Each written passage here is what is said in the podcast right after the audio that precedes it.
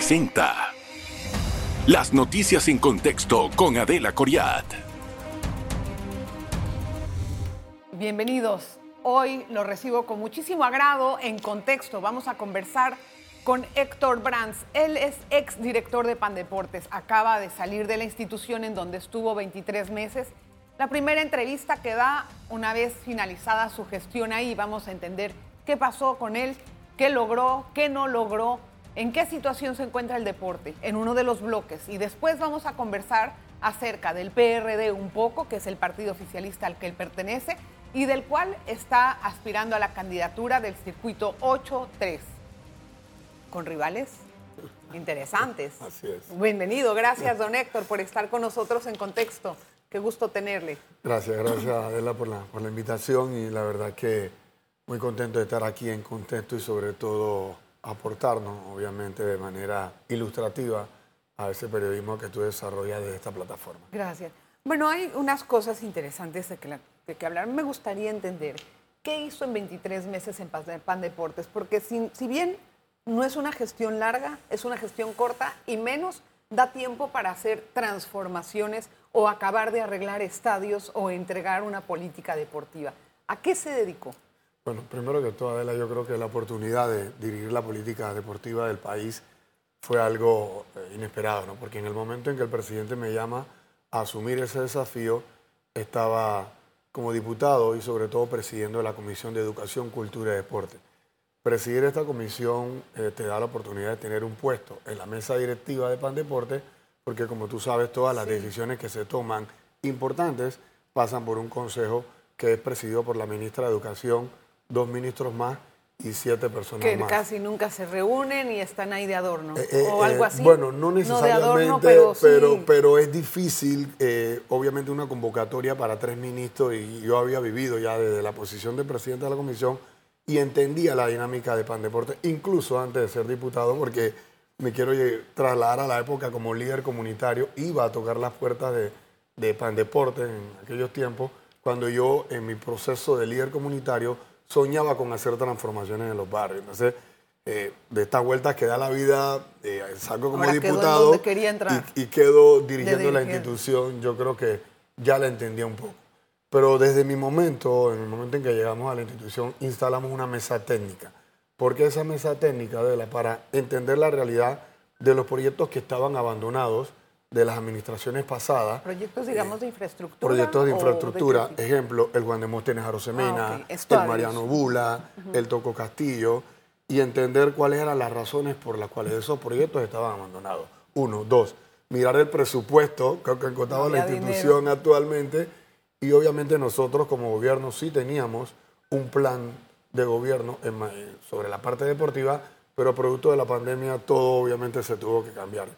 Yo creo que en ese tiempo de 23 meses tuvimos la oportunidad de hablar en plural de enfocarnos en dos elementos importantes, Adelita. El primero, darle continuidad a los proyectos que estaban abandonados, reactivarlos, eh, como en el caso del, del Rosemena, que va a ser inaugurado este año.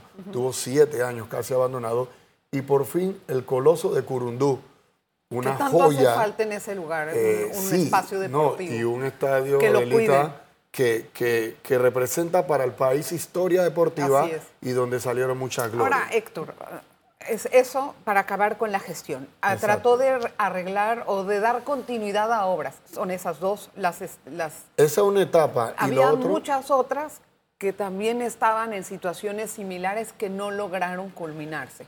¿Qué pasó? Es que yo creo que una de las lecciones aprendidas que yo más saco aquí, lo dije a mi salida y lo estamos planteando en la nueva Ley General del Deporte que pensamos presentar en el próximo periodo legislativo, que cuando administras, obviamente diriges una gestión gubernamental, tienes que tener dos elementos importantes. Uno, los recursos, garantizar que si licitas un proyecto tenga la viabilidad presupuestaria y en la mayoría de esos proyectos que quedaron en medio camino, Adelita, no tenían viabilidad presupuestaria. Pero no tenían viabilidad presupuestaria porque no se contempló en los proyectos, en los presupuestos, o porque era demasiado caro y no, se iba a hacer. No, porque no se contempló en los presupuestos. ¿Y por qué no? O sea, eso habría que preguntárselo a los que estaban en la administración pasada, cómo licitas una obra sin viabilidad presupuestaria. Te puedo poner un ejemplo. Nosotros licitamos en mi administración la recuperación del Rod Caru en su primera fase tomó ocho meses, adelante. se licitó, se adjudicó y el Rotcarú estuvo listo para que Panamá fuera sede del clasificatorio al premundial, donde nos clasificamos a ese mundial de béisbol que fue unos meses atrás en Taiwán. Esa es una muestra de que cuando haces las cosas bien, tienes viabilidad presupuestaria, lo planificas, las obras se empiezan y se pueden terminar. Ah, también Para muestra, ese es un ejemplo muy preciso. Había una licitación de 39 millones, ¿verdad? ¿Cuál eh, exactamente? La constructora para la hizo la licitación del estadio Mariano Rivera. Ya arrancó. Exacto. Ya arrancó. el cuestionamiento es ahí, ¿por qué se hizo con una sola empresa que participó y no se abrió a más eh, competencias? No, o sea, se abre la competencia. Pero una participa, ¿no? Si participa una empresa es un tema de... ¿Deberían de, declarar eso anulado? No, la ley, la ley lo permite. Si al final se abre un concurso en un acto público y participa una empresa, eh, obviamente no es ningún impedimento para adjudicar el, proyecto. Pero, pero, competitivamente hablando... Y... Pero la ley lo permite, si participan una, dos, tres, lo que le interesa al Estado, y en este caso al ente es que se haga el proyecto. Es raro que no hayan participado más empresas. La verdad que esa parte queda parte de los que quieren competir en un acto público, si participan o no participan. El ente gubernamental lo que tiene que garantizar es que todo sea de acuerdo a lo que dice la ley de contrataciones públicas. ¿Y se siente satisfecho con eso? Sin duda, sin duda, porque ya arrancó el inicio de la obra, tuvimos la oportunidad de que viniese Mariano Rivera, el mismo, Lo vi en la foto. A, un proyecto que más que un estadio, Adelita, va a ser el centro de alto rendimiento del béisbol y el estadio Mariano Rivera. Entonces, yo creo que reactiva la economía del área de la chorrera, le va a dar al país la oportunidad de tener el centro de alto rendimiento del béisbol y obviamente un estadio importante que, que de seguro cumplirá con todas las adecuaciones del béisbol, sobre todo porque tiene las limitaciones de Major League Baseball también. Héctor, yo voy a hacer la pausa ahora para poder entrar después en el siguiente bloque con dos cosas importantes. Usted es una persona que tiene toda una trayectoria en diferentes fases de su vida y lo ha, lo ha dicho públicamente, por eso me atrevo a decirlo, porque lo ha dicho públicamente. Pero cuando yo lo conocí a usted, o fue algunos años atrás, yo fui al movimiento Nueva Generación y yo me quedé muy impactada de ese movimiento. Y entendí que eh, había muchas cosas que convergían. Por ejemplo, entre su trayectoria, lo que hizo, pero lo quiero ver en la vida pública y no lo estoy pudiendo percibir tal vez de la forma que me lo imaginaba, tal vez yo estaba equivocada, es posible. Pero quiero hablar de eso a la vuelta. Vamos, volvemos enseguida, no se vaya. Vamos a regresar con Héctor Brands. En breve regresamos con En Contexto. Estamos de vuelta con En Contexto.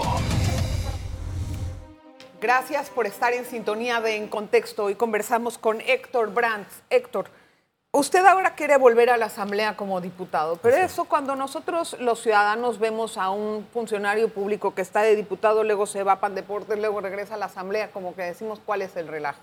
Entonces, me gustaría entender a qué va la Asamblea nuevamente, porque está ahorita haciendo una campaña como precandidato dentro del PRD, ¿verdad? No, yo, yo más que todo, yo, yo lo veo como que las posiciones en las que en este caso como diputado, primera vez que que soy diputado, eh, viene producto de una trayectoria de la que empieza con visión de transformación en el Chorrillo y en los barrios donde el movimiento Nueva Generación empezó a tener una injerencia en la transformación del entorno. Eh, realmente, después de haber llegado, como yo diría, al, techo de lo que ya había hecho en, en, la organización no gubernamental que fundé hace casi 20 años, me empecé a decir que quería seguir teniendo incidencia en la vida pública y aportar a mi país pero ya tenía que ser desde otro nivel. Por eso corro a diputado. Y ganó. Y gané. Cuando llego a la Asamblea de la, yo, para ser coherente con lo que venía haciendo, yo me dije, la Asamblea está compuesta por 15 comisiones. Yo necesitaba estar en una comisión que le diera un sentido a lo que ya venía haciendo en el movimiento Nueva Generación a través de tres pilares, educación, cultura y deporte. Y me integro a la Comisión de Educación, hago el cabildo, y sobre todo con todos mis compañeros y presido esa comisión el primer año. Tuvimos la oportunidad, presidiendo esa comisión, de presentar la Ley General de Cultura que crea el marco lógico para la cultura en este país, una ley que fue aprobada, fue sancionada y que ya hoy es una realidad. Como tengo poco tiempo en el programa, voy a tener que empujar algunas preguntas. Ahora quiere regresar a la Asamblea y, quiere, dice que quiere seguir transformando.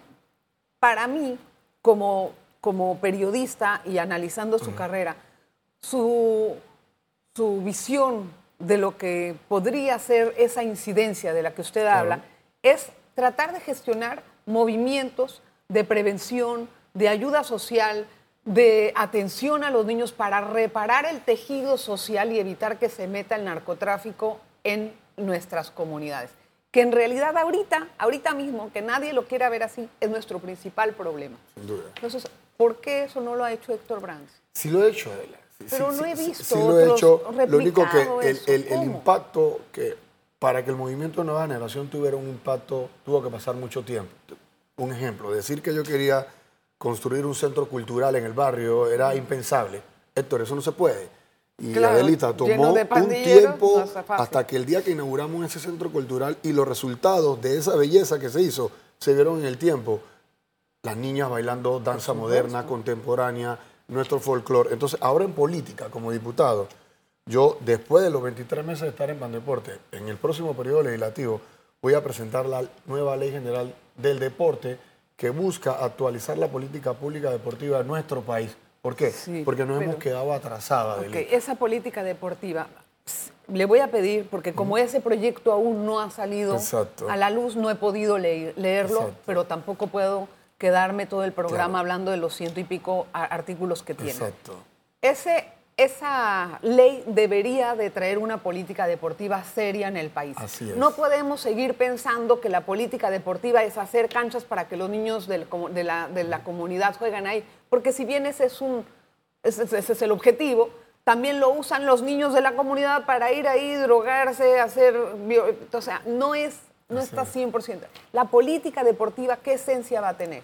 Porque la integralidad que buscamos con este proyecto de ley Adelita es que todo el componente del tejido social y el ecosistema. Estoy hablando de federaciones, estoy hablando de comité olímpico, estoy hablando de gobiernos locales. Todos estemos enfocados de que ese tejido social que se ha debilitado, Adelita, en las comunidades. Porque la gente está viendo el deporte cuando el atleta gana una medalla. Esa historia es la parte casi final, del atleta. Todo empieza en una comunidad. Todo empieza en un barrio donde el entorno, porque para mí, ¿qué es el deporte, Adelita? El deporte no es más que una herramienta de transformación social que busca formar hombres para el desarrollo del país. Si llegan a ser atletas de alto rendimiento, enhorabuena. que es lo que por lo menos que puedan tener la alternativa. Pero crea esa alternativa de recreación, de vida saludable que buscamos con este proyecto. Y lo principal, Adelita, ¿cuál es la lección más importante que yo me llevé en los 23 meses al frente de Pandeporte?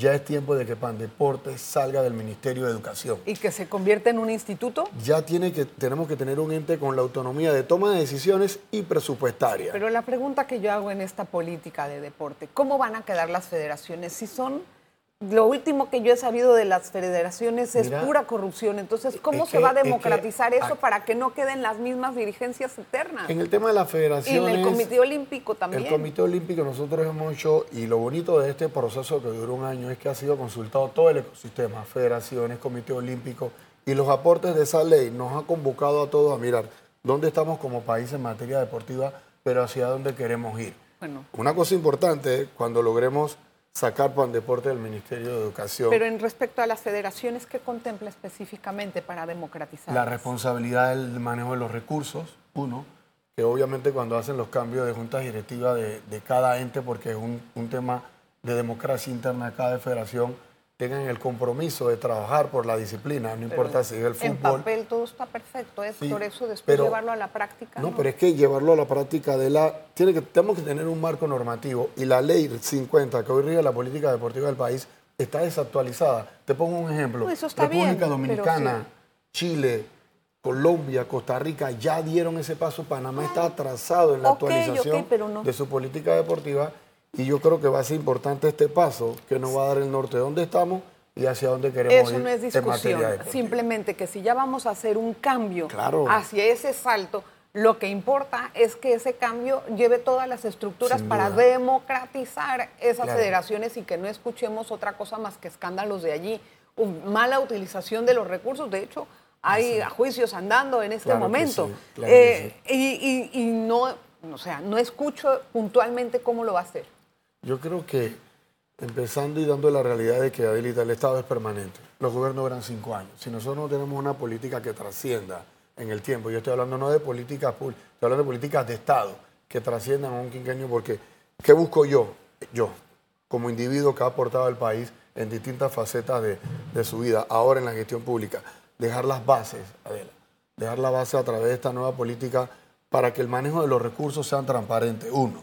Dos, para que el atleta, sobre todo en su niñez, en los barrios, tenga una opción de recreación que lo lleve a la competencia de alto rendimiento y, esa visión que ya se está haciendo, pero que cuando miramos, y es donde siempre termino, no tenemos un ente con la facultad para la política pública cuál va a ser, necesitamos. ¿Cuál va a ser la política hacia los atletas? Es decir, ¿se les va a dar un incentivo económico suficiente como para que... Yo sé que usted hizo no, quiero decirlo así, como un aumento, no sé cómo llamarlo. Así es. Pero no es suficiente. Entonces yo quiero entender, el atleta de alto rendimiento va a tener un trato especial. ¿Cuál va a ser la política deportiva frente a esta persona? cuando yo llegué a la institución Adela, en el programa de estímulo deportivo, habían alrededor de 150 atletas que recibían estímulo deportivo. A mi salida de la institución dejamos casi 300 atletas que hoy reciben estímulo deportivo en base a su calificación y a su rendimiento deportivo, tal cual como lo señala la ley. ¿Qué contempla la ley con respecto a eso? Redoblar, redoblar esos esfuerzos y ampliarlo mucho más, porque nosotros no deberíamos tener 300 atletas que reciben estímulo deportivo. Deberíamos tener mucho más y un presupuesto que le permita... ¿Cuál es el presupuesto? Ese presupuesto es que el presupuesto va a ser en base a los programas que se desarrollen. Pero habría si yo te digo hoy que, que Pandeporte tiene, o tiene uno de los presupuestos más, más bajos en, la administración, no de esta administración, sino de todas. Entonces, no estamos viendo el deporte como lo que es. No, claro que no, pero por eso es que la transformación o ese chip hay que cambiarlo no solamente en, los diputados, sino y lo quiero decir, nosotros licitamos la construcción del centro de alto rendimiento. Ese centro de alto rendimiento va a estar listo.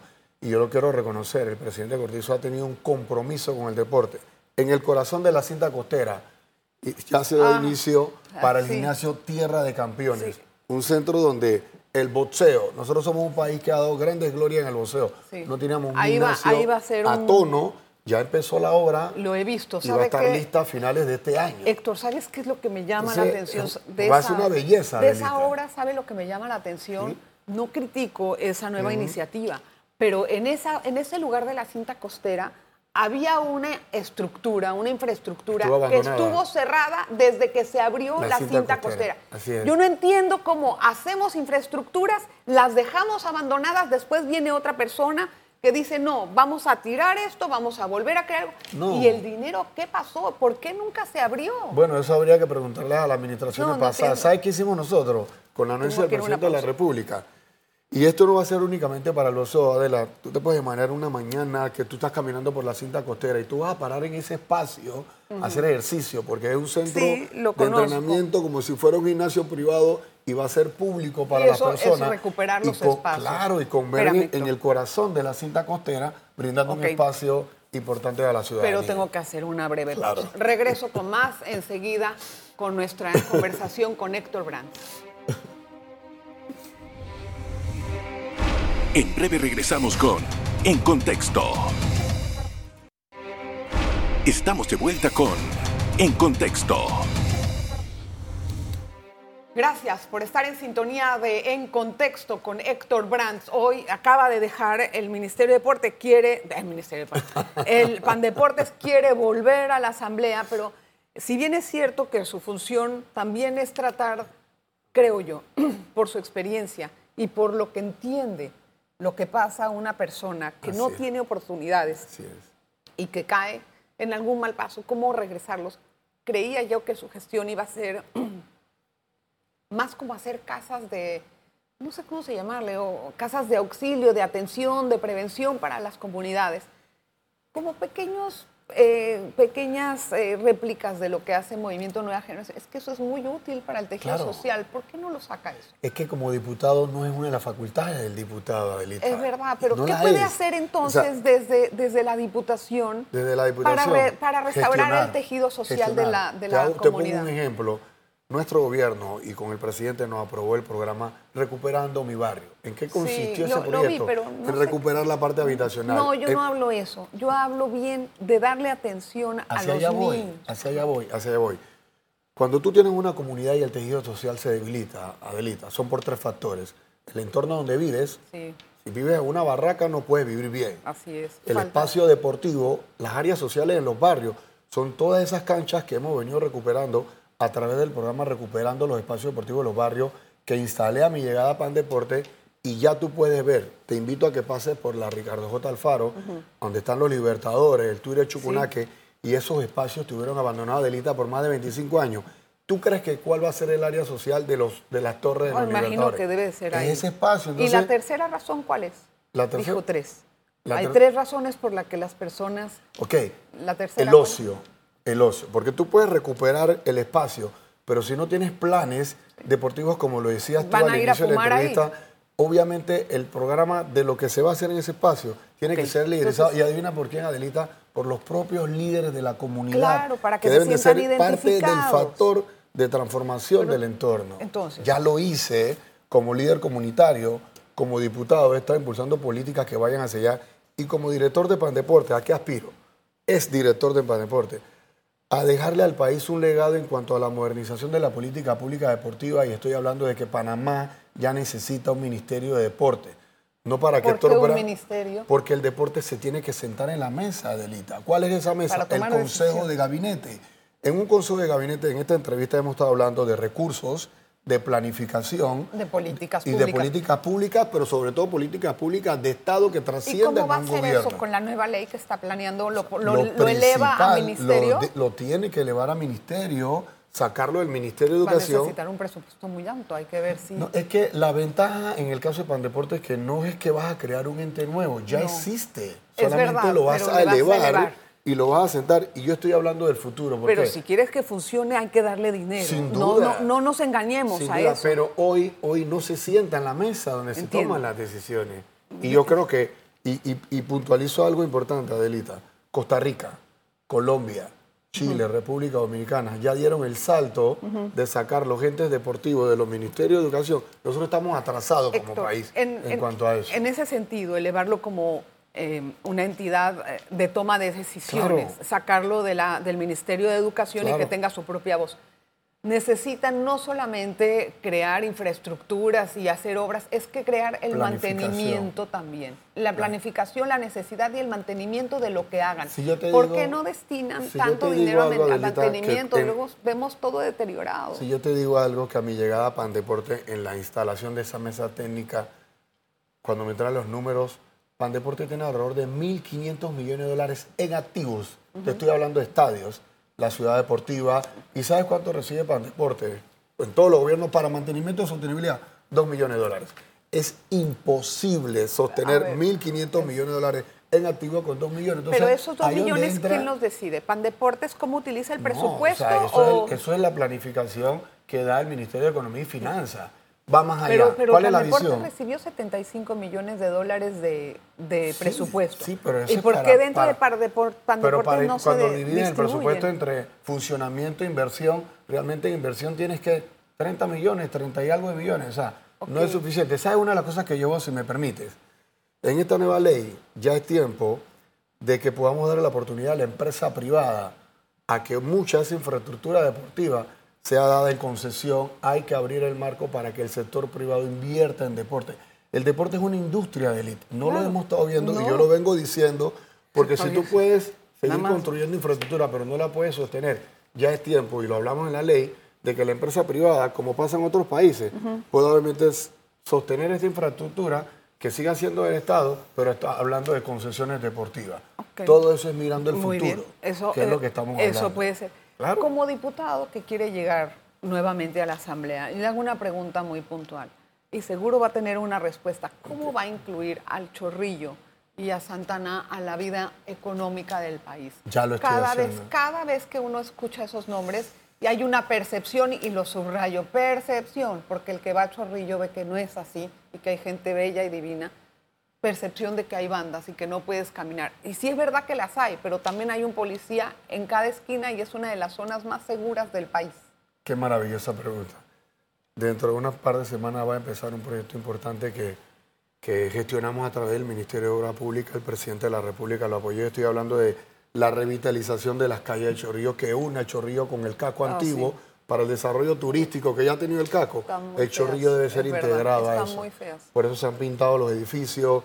Toda esa parte va a ser parte de la transformación que hemos gestionado en nuestro primer periodo como diputado, a diferencia de... de- ¿Y cómo, de- ¿Y cómo gestiona esa transformación como diputado? Si no, no Es que no obviamente- es la gestión de ustedes. Es que ¿Cómo? sí, es que hablando con el ministro de Gobierno, hablando con el ministro de, de Obras Públicas y se lo presentamos al presidente, apenas llegamos, que ganamos la elección, le presentamos al presidente, este es el, el chorrillo que tenemos, este es el chorrillo que queremos y ya ese proyecto va a iniciar. Ojalá. No, ya, van a- ya va a Ya, iniciar. ya- ya no quiero preguntarle más porque se me acabó el tiempo. Iba a preguntar cuándo, pero bueno, que tenga suerte, don Héctor. Eh, estamos eh, tratando de ayudar a entender que el tejido social del país es muy importante rescatarlo, porque de esa forma podemos tener sociedades más fuertes. No, y- y, yo quisiera finalizar, Adelita, dándote las gracias y diciéndote que las Al transformaciones que ya se están haciendo en mi circuito son una realidad y que se van a ver en el proceso del, del tiempo. Gracias, Héctor, por estar aquí. Gracias a usted por la atención que dispone a este programa. Le espero en la próxima.